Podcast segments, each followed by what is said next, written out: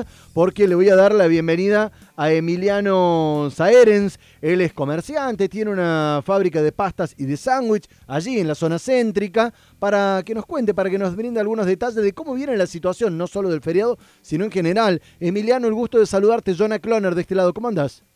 Hola, Jonah, buen día, ¿cómo estás? Bien, bien.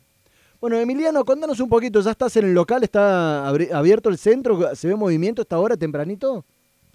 Yo estoy viajando para el centro, no, muy tranquilo en la ciudad a esta hora. Bien, o sea, se ve, se ve, poco movimiento. Ahora, vos decidiste, por ejemplo, abrir tu local hoy. ¿Es una apuesta, es una necesidad, es una expectativa de que aparezca gente? ¿Tenías, qué sé yo, reservas, pedidos para, para pasar a buscar? ¿Por qué abriste hoy? Bueno, en realidad hoy en la sanguchería porque, bueno, sí, hago pedidos y adelanto trabajo para mañana. Los pedidos son muy tranquilos, bueno, todos los días son tranquilos, está tranquilo el tema, el tema gastronómico ahora, pero bueno, hay que abrir. Ahora decís todos los días son tranquilos. Eh, eh, es por, tranquilo, me imagino que desde una perspectiva complicada, ¿o no? Sí, nosotros trabajamos muy bien el, cuando empecé la cuarentena el año pasado porque bueno, la gente en la casa, eh, comía mucho.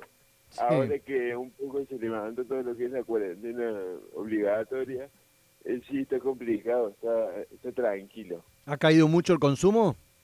Sí, muchísimo, porque bueno, la gente cada vez tiene menos dinero, está, está complicado porque no alcanza, no, no, Lamentablemente es lo que está pasando. Ahora, Emiliano, vos lo sentís en la venta, digo, me quedo pensando en esto. Eh, a ver, notás que la gente tiene menos dinero. ¿Y cómo es tu relación con los proveedores? Quizás me quedo pensando de que tenés que comprar fiambre, tenés que comprar verdura, el mismo pan, o lo producís vos en, tu fábrica. Por ejemplo, el, tema pan y fiambres aumentó muchísimo en, esto, en este último mes, casi como el combustible y bueno, una donación de sándwich no le puedo vender a 3 mil pesos.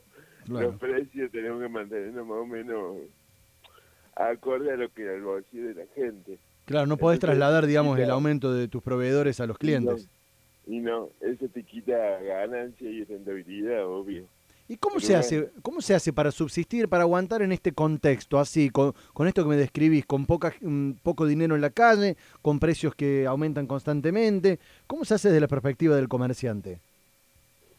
Y bueno, los comerciantes tenemos una cabeza media rara, te diré que somos optimistas y seguimos, seguimos, pero bueno, en horas de, sí, se trata de trabajar más, de, de generar ofertas, promos, es la única que queda y bueno, y, siempre con esperanza que, que, ya va a pasar. ¿Y te toca, tenés, tenés eh, muchos empleados trabajando con vos en la fábrica? Nosotros tenemos, eh, sí, tenemos dos chicas y mis socios somos tres, ellas y yo cuatro. Bien, ¿y hoy cómo es? ¿Laburan todos o van solamente los dueños? No, no, laburamos todos, trato de, de, de que siempre haya trabajo para todos. Bueno, ojalá, ojalá que así sea. Bien, ojalá que así sea Emiliano Saerens. Él es dueño, él es comerciante, dueño de una fábrica de sándwich, dándonos un pantallazo de lo que pasa. Poca gente en la calle, poco dinero que se percibe y costos altos que son difíciles de trasladar justamente en el producto que se vende y eso que se siente en la rentabilidad principalmente. Emiliano, gracias por estos minutitos al aire. Bueno, muchas gracias, buen día. Que laburen bien hoy.